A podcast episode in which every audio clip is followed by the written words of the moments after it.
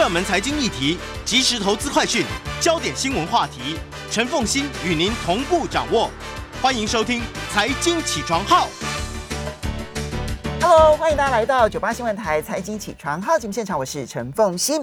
我认为这是今年内最重量级的一本书，虽然今年还没有过完，但我很难想象会有任何一本书它的分量超越今天我们要介绍的这本书。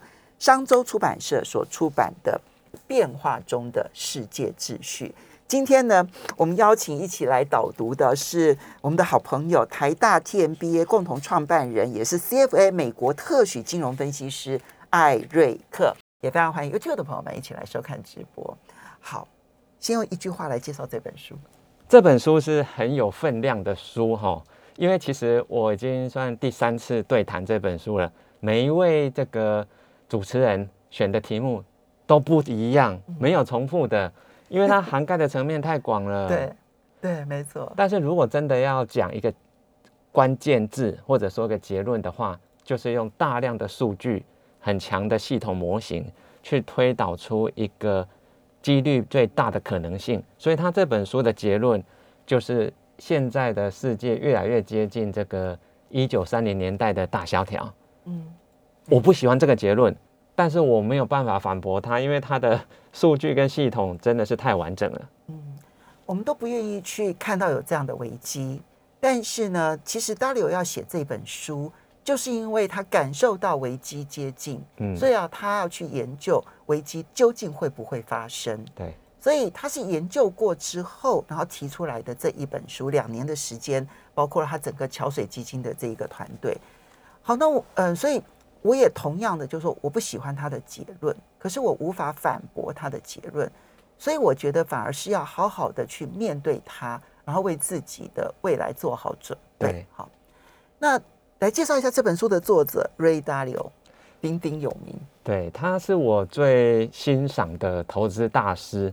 为什么？因为他其实在一这个二零零八金融海啸之前，他就已经有准确的提出警告。所以他是预测准确以外，也做出正确的投资决定。嗯，所以这让他这个他的公司是全世界最大的避险基金公司，叫 Bridgewater，嗯，就是桥水资本。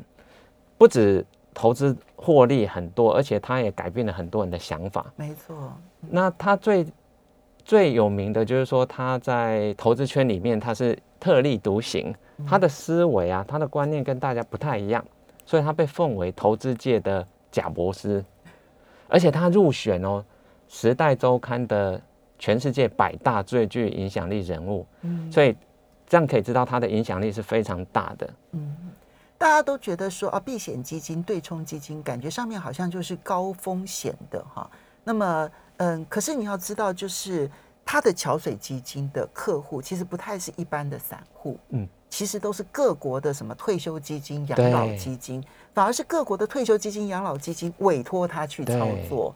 这个，然后这种信任感是非常难能可贵的，没错，可见的他在投资圈里头的那个分量，对不对？好，那我们就要来谈说他为什么要写这一本书，因为我觉得一开端其实就必须要理解瑞达柳，他其实作为一个投资界的一个大佬，其实他已经七十几岁了，那他其实大可以养老这样子。嗯他最近啊，其实不断的写书，他每一本书的分量都是像今天这本书这么重。对，好，第一本原则，对，第二本大债危机啊，嗯大债危机我真的不敢去挑战它，这是第三本，对不对？好，那么他这三本这一本跟前面两本其实都不一样，为什么？其实《原则》这本书在台湾卖的超好，销量可能已经将近十万，甚至超越。它连续畅销大概两年多，嗯，但是你可以说这本书就是一个投资的原则，而且它用的是很完整的系统架构，所以你看到这本书这么厚，对不对？他说其实哈，读的方法有三个啦，如果你有办法好好的详读的话，你就是整本读；可是如果你是一个太忙的大忙人的话，你就看粗黑体字。他很贴心的在每一本，就就它里面其实有分一般字体跟粗黑体。他说我们其实只要读粗黑体就可以了。然后呢，如果你再更忙碌的话，它还有红字体。对，然后红字体把它记起来就可以。，对，所以是有三种不同的读法。那这整本书，老实说，到现在上市一个多月，已经读完的，像凤仙姐这样很少，没几位，因为它的深度是很深，而且涵盖的层面是太广了。所以我觉得，我们待会要谈的时候，大概就是针对台湾的投资人最关心的几个议题，我们来谈。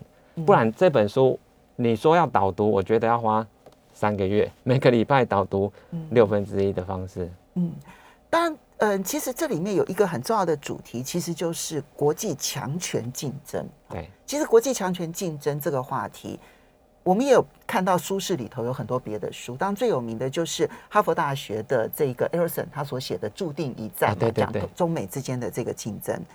那这本书如果说从这个角度来看的话，这本书又跟这一类的这一种强权竞争有什么不同？其实我看到市面上大部分谈到这种强权竞争的，都是比较从政治的角度，或者是一些历史学家或社会学家的角度来看。但是达里欧他都不是这些人，嗯。他是投资圈的人，对，所以我觉得他比较务实。嗯，哎，他也不是主观很铁齿说哦以后会怎么样，不是不是，他也不是用那种算命的心态，不是不是，因为他的避险基金公司其实最为人这个称道的，称道的就是极度透明、极度真实。对，所以你知道吗？他把这个书里面的数据都是公开放在网站上嗯给大家来看的，他不怕你抄袭模仿，嗯因为你无法复制他整套系统。嗯所以他在极度真实跟透明的状况下，你看到的这个，你可以说只是结论，嗯可是他附录里面就有附了所有国家的重要的指标都列出来给你了。所以，因为我平常就是看总经的嘛，就是看政治啊，就是看这些指标的，所以我觉得我好像很难去反驳他这个结论哎。嗯。所以他是客观理性，他不是主观的。所以历史学家会去谈强权竞争，国际战略家会去谈强权竞争，但他们可能都会从政治外交或者这一种历史角力的这种角度去看待它。那只有 Ray Dalio 他是他当然跟这一些人常有互动，他有把他们的一些观念做一些吸纳、一些参考，可是他带的是一个投资者的观点。嗯所以他的重心点就是放在如何保护自己的资产，这个就是跟别人最大不同的地方。很务实 我觉得很务对实。好，那瑞达有他说呢，他其实之所以要去做这个研究哈，因为他这个研究长达一千五百年嘛，哈，他去研究了一千五百年，然后呢，中间很深入研究了近期的五百年，然后去观察每一个强权国家的起跟弱，嗯好，那这里面呢，他说他现在要做这个五百年或者一千五百年的研究，一个重要的原因是因为他看到了一些他终其一生都不曾经历过的事情。他十四岁、十二岁就已经开始投资了哦，他的一生很长哦。对，他说，嗯，比如说这么多的主权国家，然后去印这么大量的钞票，这过去没看过。他看到了那么多国家内部贫富差距很大，然后呢，它的价值、政治观鸿沟这么的深，他过去没看过啊。然后呢，你看到这个美国跟中国，尤其是中国现在已经全方面可以挑战美国这么一个明确的一个竞争态势，他过去没看过。嗯所以这三个他没看过的现象，逼着他要来做这个研究。嗯。你同意这些三个或因素听起来都是独立的因素，他的结论是说会相互影响，你同意吗？为什么？其实他在书里面有谈到了几个大的周期，那尤其是在这种国内的均衡到失衡的这种周期，像美国在二零零八金融海啸那个时候，Fed 把利率降到零，而且实施量化宽松，无呃，你可以说大量的印钞票的结果呢，就是让有钱人其实是更有钱的，可是穷人相对而言变穷了。所以是贫富差距拉得更大，所以这个就酿成了后来这个民粹主义兴起，那那些基层的人就不满嘛，所以都投票给川普。那也不只是川普当选，还有英国脱欧，还有刚刚你提到像意大利啊这些比较激进的政党崛起。其实达里欧他说啦，这样子的大周期循环，在过去历史上虽然不会将来看到一模一样，但是类似的情境是反复在发生的。他说，如果我们可以理解背后的这些原理原则，产生这些周期循环的那些因素跟指标，其实我们就可以很客观的去观察，提早做阴影，而不会像盲目的搬那个面包屑的蚂蚁，你不知道自己在什么位置，你只能瞎忙而已。嗯，没错，所以他更重视的是。因为人性在不同的时刻点，它的生态、生态呃，它的过去生长的环境不同，他凭着他的经验所做出来的决定跟判断，其实它就会有一个人性推动历史周期的一个循环。嗯，所以他重心点要去找出那一个循环。对，而从那个循环当中，他可以找到最后历史的轨迹会往哪里走。没错，这就是他觉得为什么三大周期。包括了内部秩序的周期、外部秩序的周期，还有更重要金融债务资产的周期，对，会相互影响，而且彼此之间联动的重要原因。没错。那我们就要来看，所以我们要去观察会不会有帝国兴衰。嗯，大利欧其实提了一个观念哦，他认为全世界现在的秩序，就是都是经过了一场大的混乱之后。那全世界就觉得受不了了，所以我们就要接受一个新的秩序。这时候就会崛起一个主导强权，然后呢，告诉世界说这个世界秩序该如何。我们很熟悉的现在这一个世界秩序，就是二次世界大战之后美国主导的。对，啊，那么这件事情可能在未来可能会出现又一个大的混乱，然后那个时候可能会有一个新的强权崛起。嗯而出现新的世界秩序，为什么他的书名叫做《变化中的世界秩序》？就是如此。嗯，你觉得这个情况会出现吗？其实他的书，我觉得是很物超所值，因因为他做的功课太多，而且你看他可以跑出这一种，把各个国家用数据化，用这种曲线去画出他们的相对兴衰的程度。啊，你你可以说他已经把一般我们很难做好。我们稍微休息一下，等一下我们就来回应这个问题。欢迎大家回到九八新闻台财经起床号节目现场，我是陈凤欣。在我们现场的呢是艾瑞克，好，他是台大 TMBA 共同创办人，也是 CFA 美国特许金融分析师艾瑞克啊。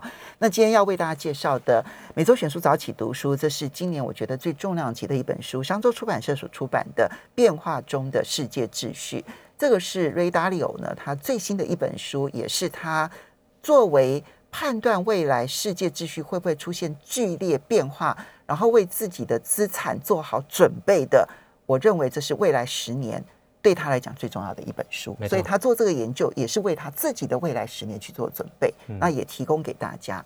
所以我们刚刚提到说，世界秩序在瑞达利欧的心目中，其实他就是经过了一连串的混乱之后，大家受不了了，所以就。相信一个强权，然后让这个强权去主导世界秩序。嗯，那么他认为现在似乎又到了那一个临界点了，可能会再出现一次大的混乱，然后接着可能世界就会改变那一个主导强权，或者是说至少他不会由现在的主导强权来决定世界秩序。你同意吗？就如刚刚说的，他的这些系统模型太完整了。我不喜欢这个结论，可是我没办法反驳。那他所谓的这个帝国兴衰，根据他的模型，其实呃大方向来讲是三个阶段，就是兴起、巅峰到衰败。每一个帝国，但是呢，他还详列了十八个小的阶段，而且他跑过去五百年各国的资料，确实看到了这样子的循环不断不断的出现，所以他才说，我们如果能够理解。这样的一个过程，我们是可以提早做应应的，我们也不用担心恐慌或者瞎猜，我们这样数据来说话就好了。所以它的帝国兴衰模型其实是用八个最主要的指标，第一个是教育，第二个竞争力，嗯，还有创新与技术，嗯，经济产出，世界贸易占比，军事实力，金融中心实力，以及国际储备货币的地位。其实这八个指标，如果从一些比较政治学家的角度，其实他们可能比较看的是军事啊、跨国政治的影响力。可是瑞达利欧他是很，你说很务实的人，好，所以他的指标是涵盖了各个领域不同的面向，所以我觉得他的参考性是高的。嗯，那如果按照这八个指标的话，现在美国虽然还是在世界第一的强权，它的分数如果用一当做是绝对的，强权对绝对强权，没有任何人可以挑战的，是一的话，它现在是零点八七，其实已经有点走平，甚至在下滑了。第二名是谁呢？是中国，嗯目前的分数在零点七五，其实已经离美国不远了，嗯，但是它的分数是直线在往上冲的。它还在向上的一个周期。如果按照这样的数据的速度继续往前推进的话，其实未来十年我们就会看到中国挑战美国。嗯，刚刚其实呃，艾瑞克很棒的，就立刻呢，就是把那个周期的基本架构当中最重要的元素八个元素呢，就先把它给提出来了。其实刚刚艾瑞克在讲这八个元素的时候呢，是按照书里头的安排是有顺序的。对啊，那么教育一定是跑在前面的。嗯，我觉得这一点是很多的国际战略学家在研究任何一个国家兴灾的时候都不会去考虑的。可是对 Ray Dalio 来讲，他他重他不是我喜欢教育或我不喜欢教育，因为他本来就选了二十几个因素都去电脑跑看看，对。后来发现教育的影响力非常的大，对，所以他不是说我喜欢教育，所以把教育拉进来，嗯哼。而是我电脑模型跑完了之后，它很重要，所以我把它列出来。对。好它跑在最前面，然后接着你的技术创新嗯。就会跟在后面，对，接着你的竞争力还有你的经济产出占世界的比重就会开始急速的往上升，嗯，然后最后这个时候你的军事力量才会跟进，没错。所以军事是结果，而并不是前面的原因。对，我觉得光是这一点呢、其实在我观察国际关系或者国际政治的时候，我都有很大的一个启发，就是一个国家花过多的力量，不是不不能有哈，过多的力量在军事上面，其实对这个国家是不智的。嗯，他要把那个重心点抓稳那一个趋势方向，可能对他还比较好。没错。而最后变成金融中心，还有主权货币基金、主权货币啊，对不起，那都是最后的结果。对，就是你被所有的人都接纳，所有国家都接纳，你的实力实在够强，我就愿意嗯以你为金融中心，以你为主权货币。我所以我觉得这个对于每一个国家去决定自己的政策，其实也很重要啊。很重要。所以，其实刚刚你有聊到成品的黑卡会员，竟然九成都买了这本书，我完全相信，嗯因为我周遭好几位重量阅读者，嗯他们都跟我一起在买这本，一起在看。嗯，对，对，所以这个是一个这样的模型。好，那接下来我们就要来谈到说，那模型出来了，总是要所有的金融机构都这样嘛？模型出来了，一定要拿过去历史来跑看看嘛，哈、看适用不适用。他在国际强权这一种世界秩序变化的时候，其实他挑了三个主要国家，一个是荷兰，嗯，一个是英国，嗯另外一个当然就现在的美国，对，然后最后他的研究当然就是中国，对啊，因为中国可能是一个崛起的。那他选择荷兰，但你要知道，其实我我看国际战略研究，很多都会选，比如说西班牙，嗯对不对？哈、嗯很多可能都会选德国、英国。那时候第一次世界大战的德国其实也很强啊，对，或者是说十九世纪的法国法国，十八世纪的法国，对拿破仑时代那个也是横扫欧洲啊。然后要不然的话，很多二十世纪可能就会去研究美苏苏联，但是达里欧对他来讲，他既没有选西班牙，也没有选这个德国，也没有选法国，也没有选苏联，你同意吗？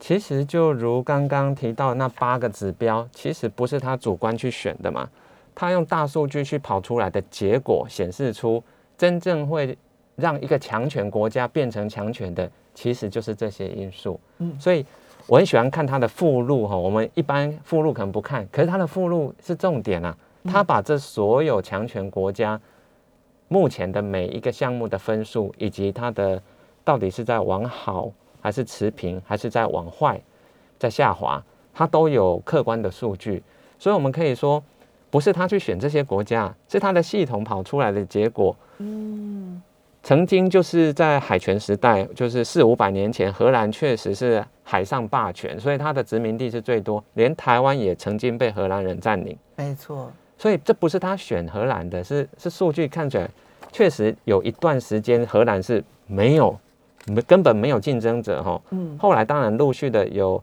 像是西班牙或英国在海上慢慢的去取代了荷兰，可是，在二战之后是美国。虽然我们知道二战之后美国跟苏联是在冷战，嗯。感觉是两大强权，可是如果按照这个书的观点啊，达里欧他说，苏联其实只有在军事嗯。或者你说太空科技上面跟美国匹敌，可是你论经济产值、嗯。世界贸易的占比，嗯，或者说这个金融中心。对金融中心，其实苏联根本是不在前几名里面的。嗯。其实这两个不用比，可是现在不是哦，现在的中国在这主要指标里面，其实跟美国已经很贴近了。对，尤其它教育上升的速度很快，对，那它的经济产出这一部分、竞争力这一部分，其实已经超越美国了。所以它有一些部分是已经小幅超越美国，那有一些当金融跟主权货币都还很遥远，对，军事其实还在后面。嗯，但问题是因为你的经贸实力跑在前面，所以你可以判断后面会跟上的几率很高。没错，嗯，但我觉得它里面还有一个，当所以数据跑出来，真正在一个一百多年间最强的，在十七世纪是荷兰，对，在十八九世纪是英国，英国二十世纪就是美国，这个是毫无疑问的。对，啊，所以他为什么要挑这几个国家？数据是一个很重要的原因。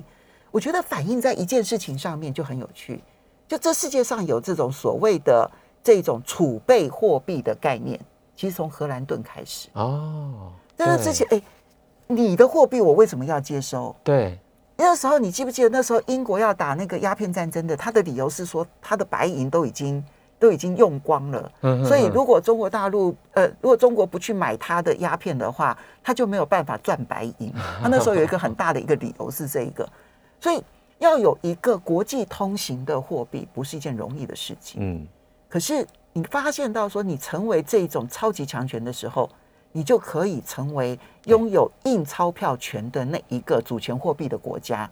嗯，十七世纪是荷兰，十九世纪是英镑，是英国，然后到了二十世纪的时候就是美元啦、没错，所以我们现在看起来，这个主权不只是数据上面显示如此，从这个这个流通货币也可以看到这种情况。对，所以如果你说美中这个竞争，如果从这个储备货币的角度来看，确实美元还是占全世界过半的权重，那人民币其实那个很低。对啊，才百分之二点多啊。可是你说的没错，因为那是个落后指标。嗯你如果在教育创新上面，这个是一个领先指标的话，慢慢的你会发觉中国成为储备货币的比重是持续在拉高，美元其实是在下降的哦。嗯，所以以这样子的推演，其实就如书中的结论所说，中美的这个摩擦，其实在未来五年其实是会蛮蛮蛮大的摩擦的。嗯，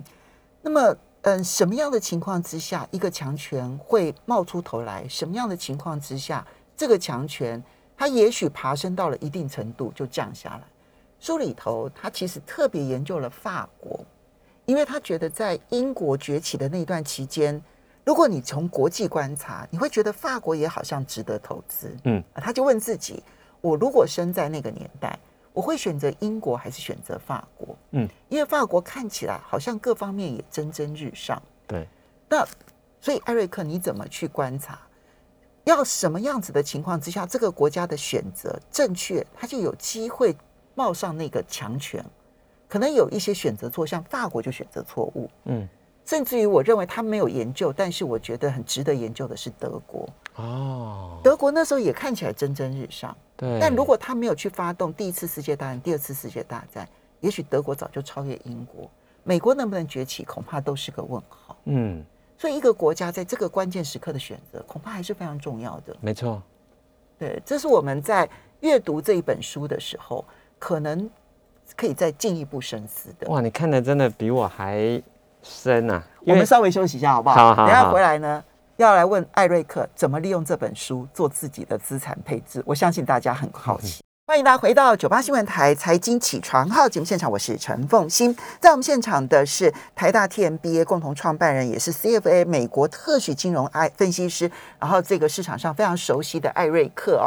那我们一起每周选书早起读书，来为大家介绍的是每周选书早起，呃，是这个变化中的世界秩序。这个是 Ray Dalio 最新的一本书，由商周出版社所出版。然后我觉得这本是对我来说今年最重要的一本书了，哈。呃，也非常欢迎 YouTube 的朋友们来收看直播。好，那我就要请教一下艾瑞克了，因为这本书他是投资专家，做了历史上面的重大研究。我觉得这本书 Dario 他其实哦，那有钱人身边认识的就是有权有势的人嘛，哈。你知道他在写这本书的过程哦，他是一边写，然后一边把草稿给他的朋友们看啊。那他的朋友们有哪些？他自己有讲。比如说像是比尔盖茨啊，哇，比如说像注定一战的啊这个这个艾尔森啦，哈，然后呢，或者是 Joseph Nye 啊，哇塞，好，OK，就是就是这些朋友们看了之后给他回馈，嗯嗯嗯。然后呢，他再进入进入深思，然后接着再去重新做研究，然后再写新的草稿，再给他们看，所以他是反复跟他们讨论之后的结果。好酷，因为我的内在原理也是这么做。我写的过程有四十几位这样子的朋友帮我看，其中有三分之一是作家，嗯，所以这样才会客观啊，才不会陷入一个我们活在自己的世界里面，结果别人说啊不是这样子。对，好，那所以这本书当然最终的目的是要用在投资，那这件事情会对于你的投资配比呀各方面会产生什么样的影响？哇，你真的会问问题，问到重点了。瑞达利欧他其实他们的绩效，你可以说是非常好，但并不是他们每次都赌对了，不是，是因为他按照系统模型，像他有一套很基本的叫做全天候的投资系统，嗯嗯，他用 risk parity，他是按照实际的波动性，比如说股票从今年三月的这个乌俄战争开战以后。股票的波动就是远大于了黄金啊、债券，所以波动率越大的，你的配比要越少。嗯，所以如果你在三月发觉股票的波动持续很大的时候，按照它的系统，就会自己降低了股票的比重。嗯，所以就避开了过去四个月的股灾哦。嗯，那它那你看最近反而是股市已经有点像超跌了，道琼在三万点附近好像就是利空不跌。在这里盘，所以它的波动率反而是下降的。嗯，反而是油，还有金金，嗯，还有农粮。对，就是这些原物料跟能源的价格反而波动超大，所以它就会主动去降低这些波动大的部位，反而就会提高股票的部位。所以我们可以事后来看，假设然后你年底来看，哎，道琼在三万点真的是个好买点，其实不是它。主观的认为我要买在道琼三万是支撑，不是哦，是系统跑出来。对，股市在最近的波动率真的小到它会自动拉高它的比重。嗯，所以我觉得这就是呼应了他这本书的，他不是主观的铁齿的人，他让数据来说话。所以他这个结论虽然说现在的世界逐渐在走向一九三零年代大萧条的那个，你说情境越来越相似了，没错，可是。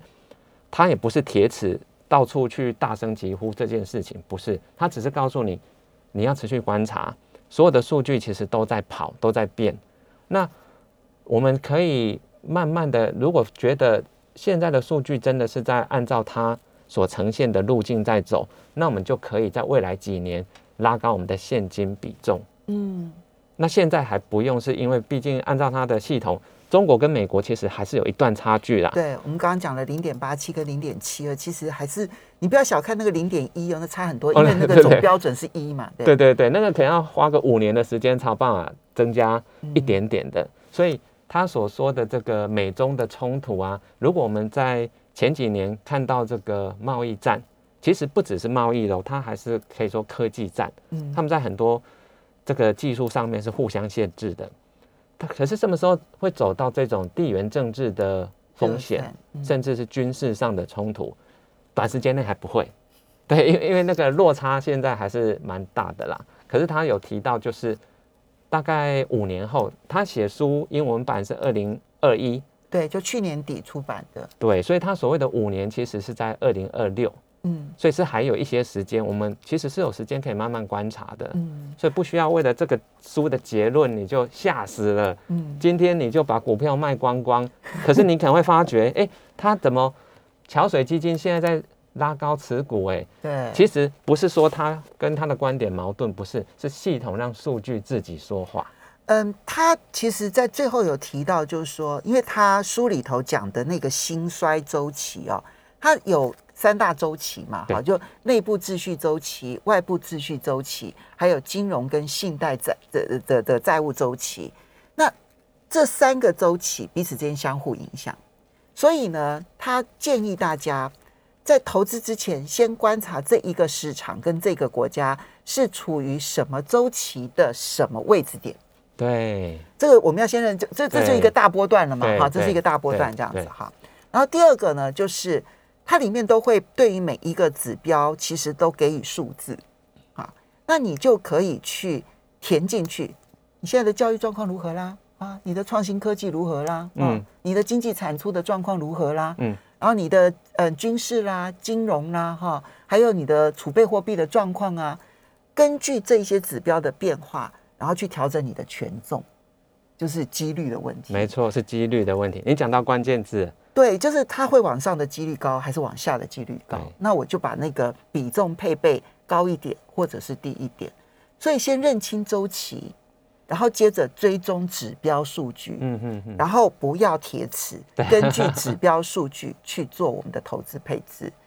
然后我觉得他讲了一个重点，就是说你不要单独押宝任何一个国家的货币。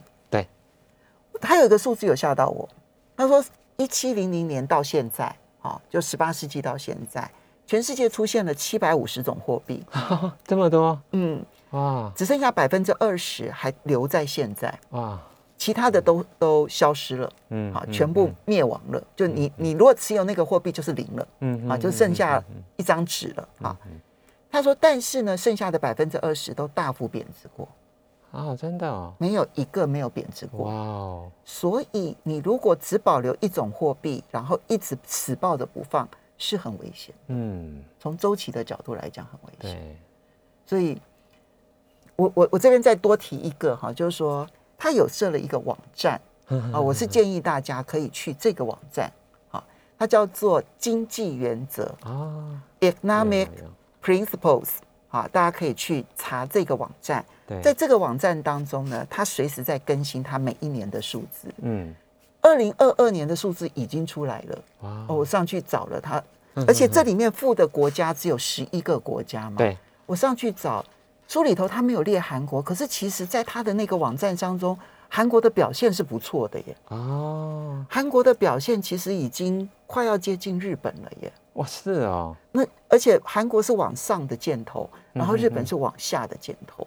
哇，因为我是到附录我才看到您说那个网站，所以我还没有做这个功课。您做的功课真多啊！所以，所以这本书对于你未来的影响会是如何？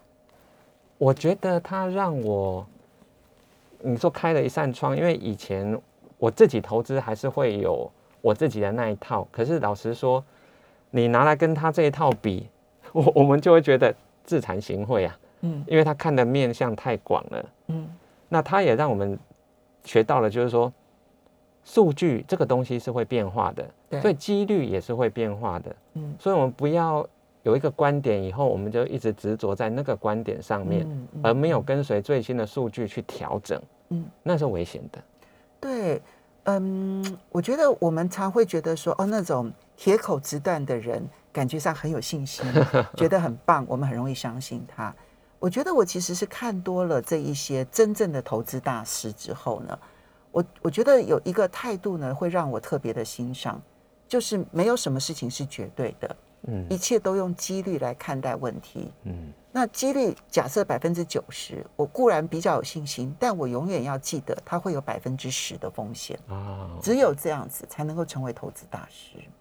您已经是投资大师了。我不是，因为我做不到，我做的还是做不到这件事情，所以我就会觉至得，少你讲得出来。对我就会觉得非常的困难。然后就也要提醒大家，就是说铁口直断，维达柳他并不是一个预言家，不是，不他不是这样的。他也拒绝当一个预言家。嗯，那他今天提出来的是一个观察世界的方法。